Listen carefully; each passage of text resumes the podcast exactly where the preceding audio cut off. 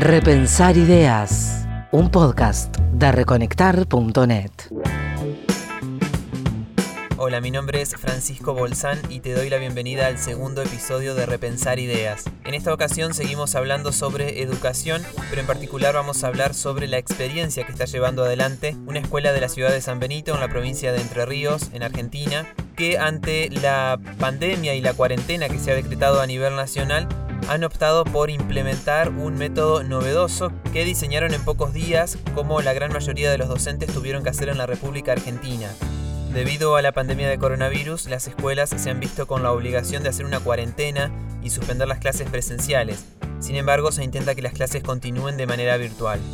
La realidad es que muchos docentes y muchas escuelas se han encontrado con escasos o nulos recursos para poner en marcha un sistema de educación a distancia y esto se suma también a las distintas realidades socioeconómicas de los estudiantes, ya que muchos no cuentan con la tecnología adecuada y con la conectividad suficiente para seguir con las clases a distancia.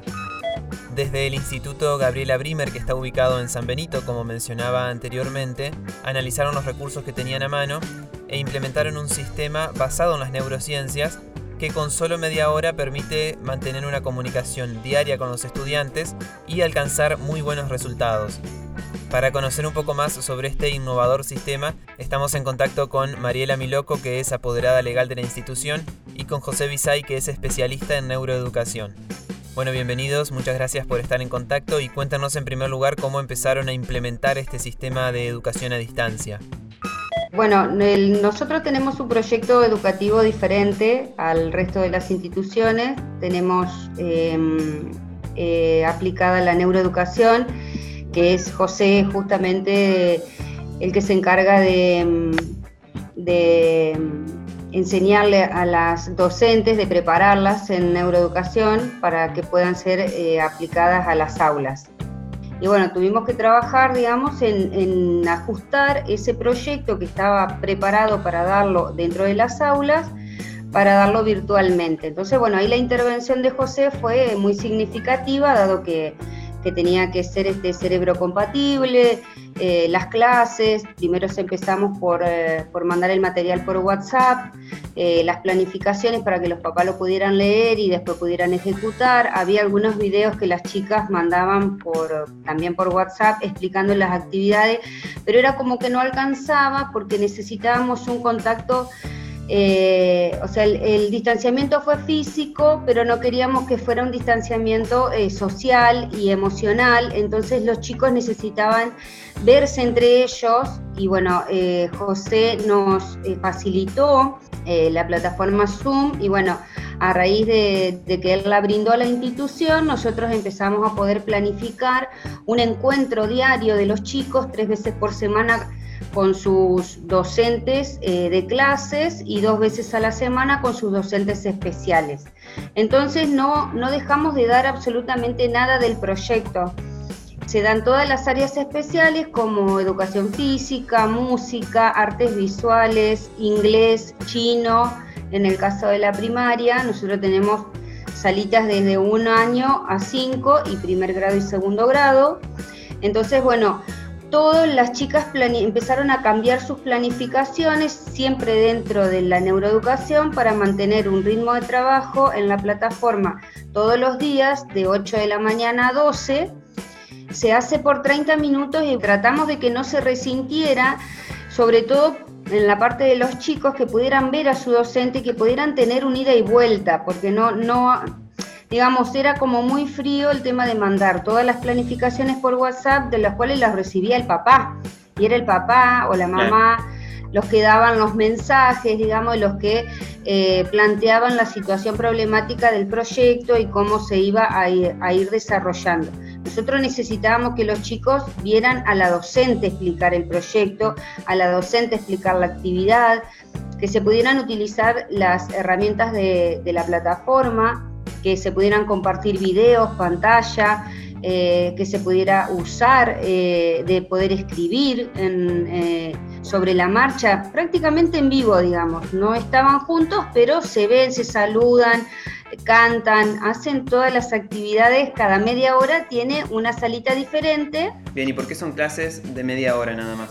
Eh, en un principio, eh, nosotros, bueno, cuando eh, fue de un día para otro, lo que no le pasó a todo el mundo, digamos, nos dijeron, bueno, no pueden salir de sus casas y tuvieron que, la verdad, un trabajo loable por parte de los docentes de la institución y no solamente de la institución, son los docentes en general.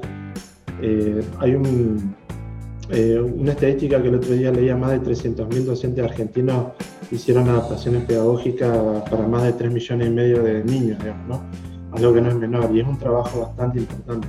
Entonces nos encontramos un día para otro con que eh, ya todo lo que se había programado ya para hacerlo en, presencial, eh, de repente de un día para otro tuvimos que pensar en cómo hacer para hacerlo este, de manera remota.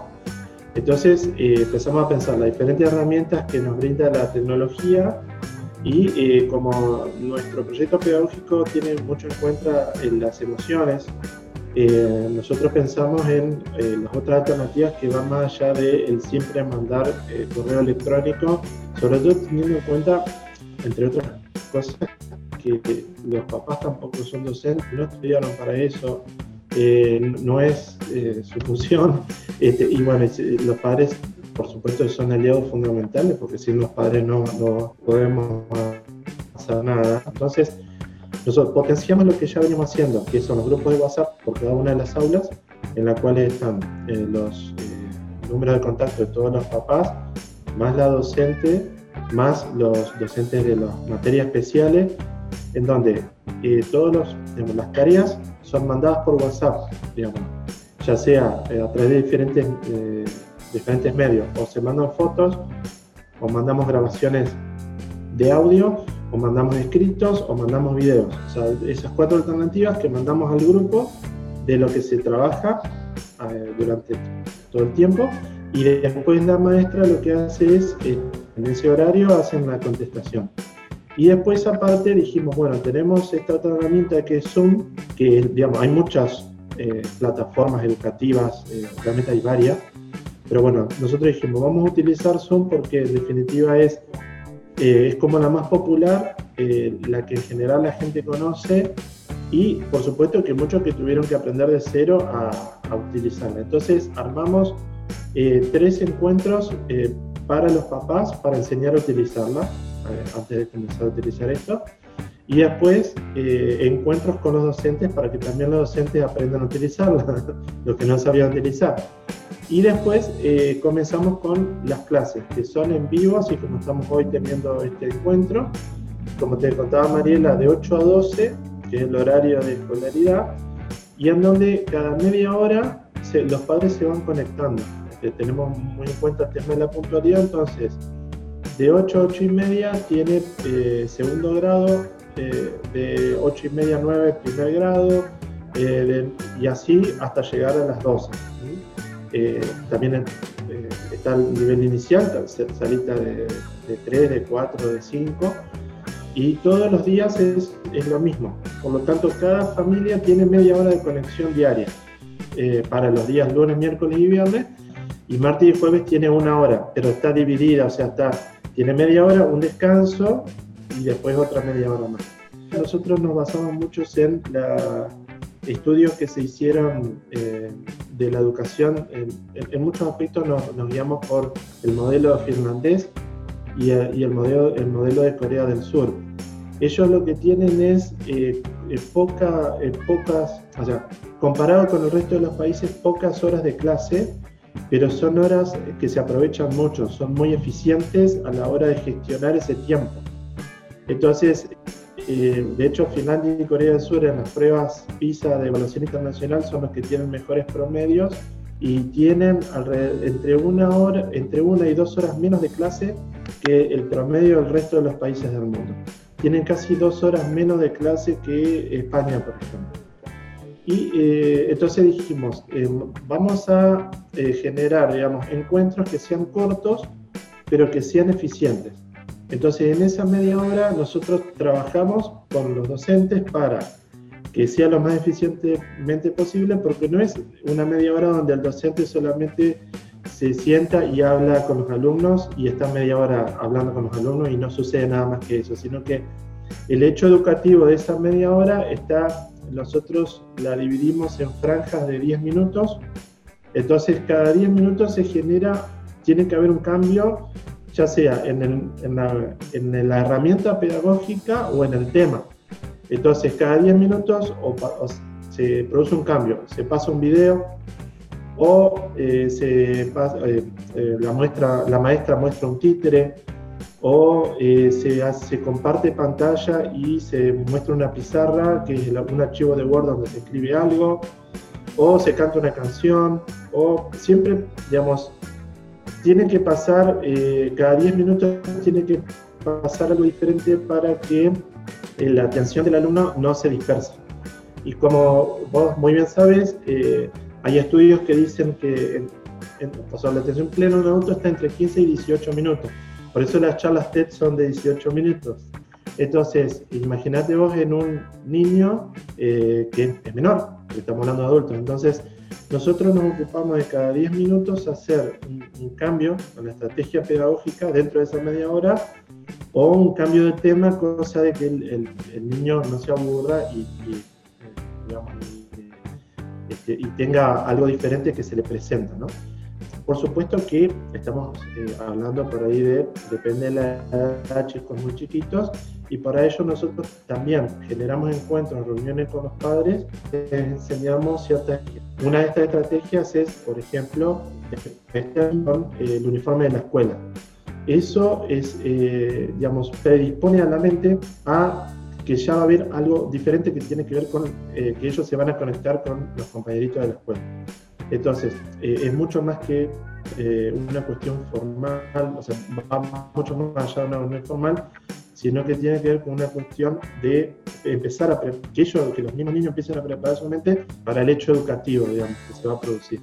Y también nosotros le recomendamos este, a los papás de que tengan un lugar específico donde siempre sea la conexión a esa, en ese mismo lugar, donde, por ejemplo, si vive en un monoambiente, bueno, que preparen es, eh, un rato antes, que preparen ese lugar con la, computadora en el mismo lugar, el asiento en el mismo lugar, o lo que, que, que sea un ritual que se repita siempre de la misma manera para que la mente del niño se vaya preparando para ello y eso ayuda mucho.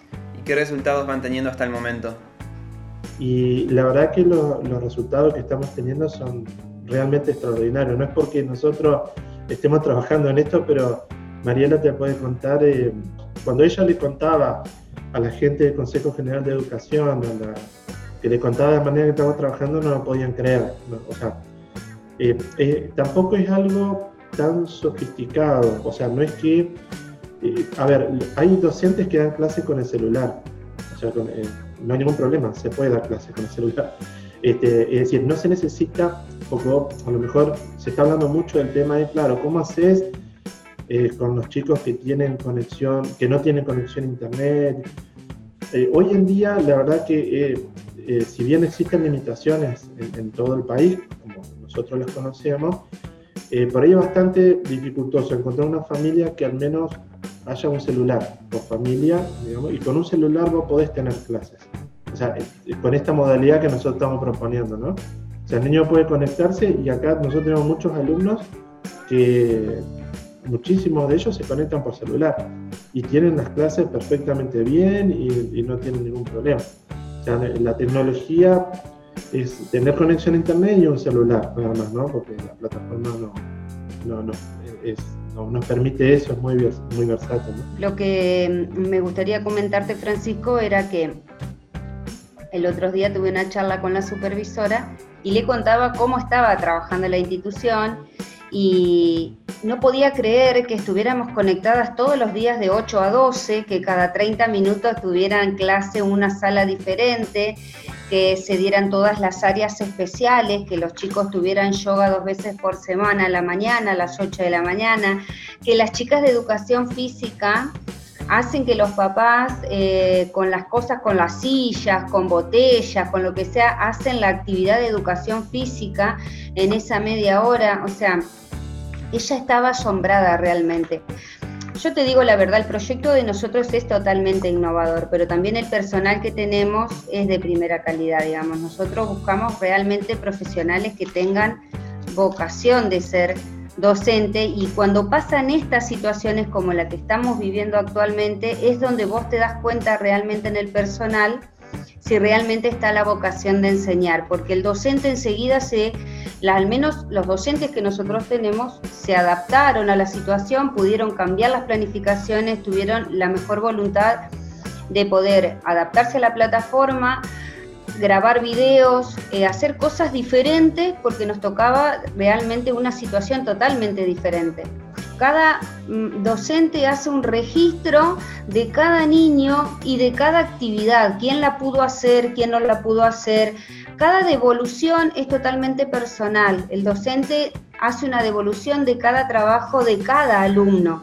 Eso a nosotros nos va a facilitar para cuando esto se vuelva a reanudar, si Dios quiere cuanto antes sea, eh, al docente le va a permitir poder saber a qué niño le falta eh, reforzar el conocimiento en algo en particular, porque va a haber todo un registro hecho, porque ya viste que se hablaba desde Nación de no evaluar este trimestre, darlo todo por aprobado. Bueno, todas estas cosas en las que nosotros no coincidimos, digamos, este, yo creo que todo tiene que ser evaluado y si en este tiempo hubo algo, algún conocimiento que quedó en el camino, hay que reforzarlo y el chico lo tiene que aprender, porque si no es como que estamos permanentemente fomentando eh, el no aprendizaje.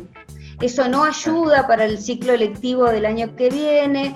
O sea, así es como está el sistema actualmente. Bueno, nosotros trabajamos diferente, por eso tratamos de que todo quede eh, eh, registrado, que las devoluciones sean personales y bueno, preparar el terreno para cuando volvamos sea eh, el impacto sea menor el haber estado en la casa y haber tenido que aprender en la casa en otro ambiente si bien trabajamos en lo académico este, muy fuertemente, eh, paralelamente al académico trabajamos mucho la parte emocional de los chicos. Siempre se, eh, se le enseña a reconocer sus propias emociones para después poder reconocer la emoción a los demás y este, lograr esto de lo que se conoce como inteligencia emocional, en donde los chicos eh, este, puedan después en un futuro eh, tener mayor tolerancia a las frustraciones, lograr resiliencia y demás cuestiones. O sea, para nosotros lo emocional es fundamental y eh, esta modalidad de trabajo en lo emocional también aporta muchísimo porque vos imaginate que todos los chicos todos los días de lunes a viernes están viendo a sus compañeritos en vivo, en directo y en donde la expresión del rostro, de lo emocional del compañerito se ve todo el tiempo. Eh, los papás es más, los papás están haciendo un trabajo enorme, también vinculándose más con la docente, mucho más de lo que sería si esto no se estuviera dando, eh, y, eso es muy importante. Es decir, nosotros por ahí vemos que en determinados aspectos esto hasta es mejor que lo presencial. Por supuesto que lo presencial no puede ser reemplazado nunca, pero hay determinados aspectos, determinadas cositas que decimos, wow, pero esto, esto está más bueno que, que lo presencial, en el sentido, a ver, por ejemplo, eh, los docentes tienen la posibilidad de mostrar videos, todos los docentes eh, eh, muestran videos, hay, cosas que en, cierto sentido es como que la tecnología atraviesa todo tipo de, fronteras y, digamos, esto está, digamos, los docentes están empapando como una, una especie de aprendizaje acelerado. Eh, no, no, hemos tenido que encontrar un día para otro que todos tuvimos que aprender necesariamente esto, y esto va a quedar, o sea, es algo que ya no se puede desaprender lo que se aprendió. Entonces, la proyección que vos decías después de que esto termine es que seguramente vamos a seguir utilizando algo que no pensábamos antes de que pasara esto, y a partir de la experiencia que están teniendo, ¿les parece que esta propuesta se podría llevar también a otras escuelas del país, primarias o secundarias, pero sobre todo teniendo en cuenta las situaciones de vulnerabilidad que, hay en muchos lugares? Mira, yo desde mi punto de vista yo creo que todo se puede llevar a las escuelas eh, eh, de cualquier punto del país. Lo que limita en este sentido, por ejemplo, es, eh, como decía José, en algunos puntos del país, es la red de, de, Internet, digamos, para tener algo como lo que estamos teniendo nosotros en este momento, por ejemplo. El tema es el Internet que por ahí no llega a todos lados.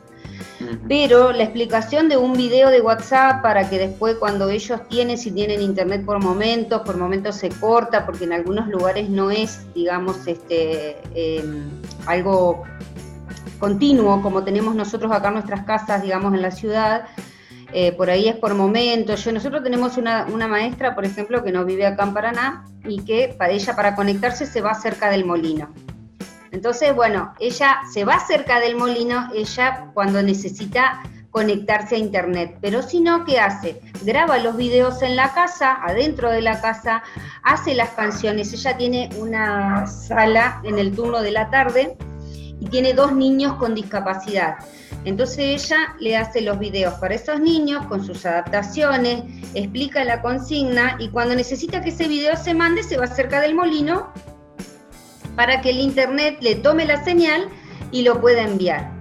Llegar puede llegar a todos lados. Eh, depende también mucho de la política pública, de la gestión, de las personas que vos tenés en los puestos políticos y de las ganas que tiene, digamos, eh, la, la política pública de sacar la educación adelante. Estamos dialogando con Mariela Miloco, que es apoderada legal del Instituto Gabriela Brimer en la localidad de San Benito, y con José Bisay, que es especialista en neuroeducación, sobre este sistema que han implementado en la cuarentena para poder seguir enseñando y aprendiendo desde casa. Pero al margen de esto también queremos conocer un poco más sobre la escuela, un poco más sobre este sistema que implementa la escuela para la educación de los niños, porque es un sistema diferente a la educación tradicional, muy innovador. Mariela, contanos los parámetros centrales de este sistema que llevan adelante ustedes. Nosotros tenemos toda la parte de las materias curriculares, todas puestas en un proyecto donde se trabaja eh, mancomunadamente. Una tiene relación con la otra. Normalmente en las escuelas, este, en el sistema actual, digamos, no se trabaja en conjunto, no se trabaja por proyecto. Nosotros damos un proyecto en el nivel inicial, por ejemplo, de cocina para trabajar una receta. En la receta se trabajan los números, el peso, la cantidad, eh, el precio de cada producto, la receta, cómo se escribe, o sea, se trabaja lengua, matemática. En el caso de, a medida que van pasando los años, digamos, que el, grado es superior, eh, mm, la, complejidad va cada vez mm, más alta, digamos. En el caso de la primaria ya se empieza a trabajar la física, la química, la, ¿me entendés? Entonces se trabaja, en un proyecto se trabajan todas las áreas. Entonces, bueno, por ahí eh, hay algunas reglamentaciones del Consejo de Educación, algunas circulares, los lineamientos que le llaman ellos curriculares, donde por ejemplo se establece que en la sala de dos no se puede dar matemática. Nosotros fue el primer encontronazo que tuvimos, digamos, porque la matemática es una cosa diaria, es algo que los chicos la ven en la vida diaria, van al supermercado, ven todo el tiempo los números. Entonces nosotros, digamos, no estuvimos de acuerdo con eso y seguimos adelante con nuestro proyecto. Entonces por ahí es donde uno encuentra, digamos, este, eh, la resistencia, digamos, de parte de ellos de flexibilizar. Ellos tienen un sistema hecho sobre eh, lineamientos curriculares de, de, ideas de adultos, sin pensar en los chicos, sin pensar en la necesidad del estudiante, en lo que necesita el chico hoy, en escucharlo, en saber cuáles son sus intereses hay que ver los intereses del chico que hoy va al nivel inicial, no es el mismo interés que teníamos nosotros, que ya tenemos más de 40. Entonces no es lo mismo, no es el mismo contexto, no se trabaja igual. Los chicos están al alcance de la tecnología y eso hay que aprovecharlo. Ya no es el docente el que trae la información, es el niño también el que lleva la información. El niño sabe mucho, sabe mucho de internet, sabe mucho de lo, o sea, es un niño mucho más despierto que hace 20 años atrás. Entonces no, no podemos llegar, no podemos tener el mismo sistema educativo que hace 50 años, ya es obsoleto. Entonces, bueno, nosotros empezamos a hacer el cambio con José, lo empezamos a hacer eh, adentro, digamos, estando bajo el sistema, pero bueno, adentro se trabaja diferente. Nosotros, eh, como te decía Mariela, bueno, trabajamos por ejemplo inglés desde edades muy tempranas, robótica, los chicos tienen de los dos, eh, sala de dos, tres, ya tienen robótica, tienen matemática. Eh, neurocientíficamente, ya las neurociencias mostraron hace mucho tiempo que eh, un niño de dos o tres años ya tiene noción de cantidades, es decir, en lo que es matemática ya sabe en qué lugar hay mucho o en qué lugar hay poco. y después, como te decía ella, eh, se trabaja con proyectos, eh, digamos, interdisciplinariamente, eh, en el sentido de que, digamos, generando una, una, educación cerebro compatible, porque el cerebro trabaja de esa manera, trabaja en forma sistémica relacionando los datos. En la educación tradicional, que es la, que hemos recibido nosotros, vos veías matemática y después terminaba la hora de matemática, tenías lengua, quedabas algo que no tiene nada que ver con la matemática y después tenías estudios sociales que no tenían nada que ver con lo otro, y entonces eran como todas eh, las, áreas educativas se trabajaban de manera estanca, digamos. Entonces, el proyecto educativo tiene que ver con eh, generar, eh, instalar un problema que tiene que el alumno resolver, digamos, porque la vida es así, porque después la vida él va a tener problemas que va a tener que resolver, porque no le va a quedar otra, digamos, y eh, después de eso, lo que va a tener que hacer es resolverlo y a través de diferentes herramientas, digamos, que, que, son las que nosotros les vamos dando. Los problemas al principio que son, eh, le planteamos son más fáciles y a medida que va creciendo los problemas son más difíciles. Entonces cuando el chico egresa de la escuela le va a ser eh, muy fácil resolver problemas porque es un ejercicio mental como un chip que nosotros le metimos en la cabeza al chico que lo vino haciendo toda la vida. Entonces, cuando se encuentre con el mundo real, eh, va a ser lo mismo que, va a tener que hacer lo mismo que siempre hizo en la escuela.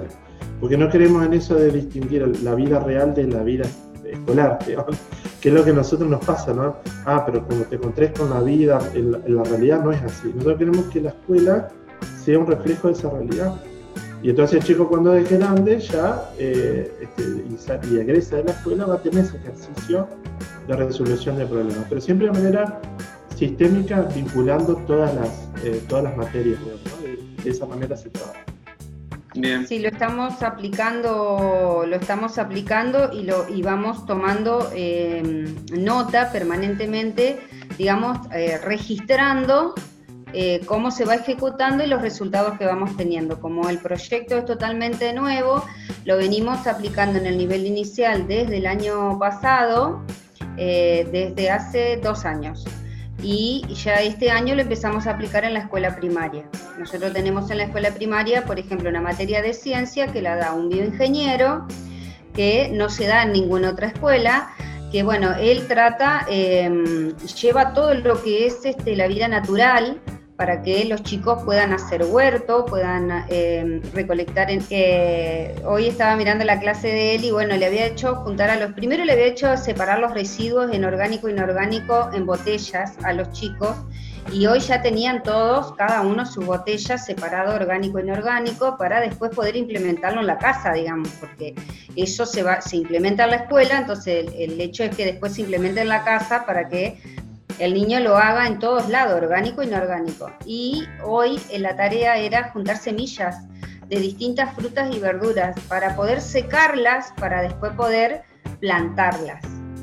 Entonces, bueno, eh, somos innovadores en un montón de cosas. Nosotros las clases allá en, la institución la damos, eh, tratamos de ocupar el espacio verde, tenemos 3.000 metros cuadrados de terreno y ahí afuera, o sea, el chico no necesita estar en el banco, primero que eso del banco, estar sentado permanentemente y todo eso no, no lo ponemos en práctica, digamos, cuanto más tiempo los chicos pasan afuera trabajando, es mejor, o sea, las, las chicas organizan para sacar las mesas afuera, la sillita, todo, los trabajos se hacen afuera, las meriendas se hacen afuera, siempre que el tiempo lo permita, manejamos mucho, cuidamos mucho el estrés del niño dentro del aula y del docente. Entonces tratamos de que el tiempo que esté adentro sea el menor posible e indispensable. Si se puede merendar afuera mejor y si se puede trabajar afuera mejor. Igual en la primaria, los bancos están diseñados de una manera que se pueda trabajar en semicírculo. También las pizarras tienen ruedas abajo, se pueden trasladar y poner afuera en el patio, se puede correr adentro del aula. Entonces, bueno, tenemos, digamos, todo eso que fuimos haciendo, que fuimos construyendo y bueno, y vamos anotando los registros de, los resultados. Tengo que decir que la directora de la parte pedagógica es Fernanda Bernac, que es, este, la verdad que es brillante, Soledad Peña, que es la maestra orientadora integradora, y Nadia Ormachea, que es la psicóloga de la institución, que la verdad que hace un trabajo espectacular también. ¿Y qué cantidad de estudiantes tienen en cada curso? No tenemos grupos muy numerosos, pero en el caso de que eh, el grupo sea numeroso, depende de la dinámica con la que vos planteás, digamos. Si vos querés, si vos planteás la dinámica desde el proyecto educativo tradicional, tener 35 chicos en el aula es complicado.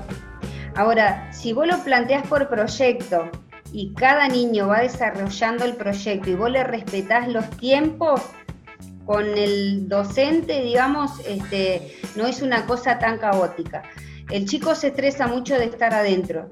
En el sistema tradicional vos tenés tres recreos en la mañana, dos de 10 minutos y uno de 15.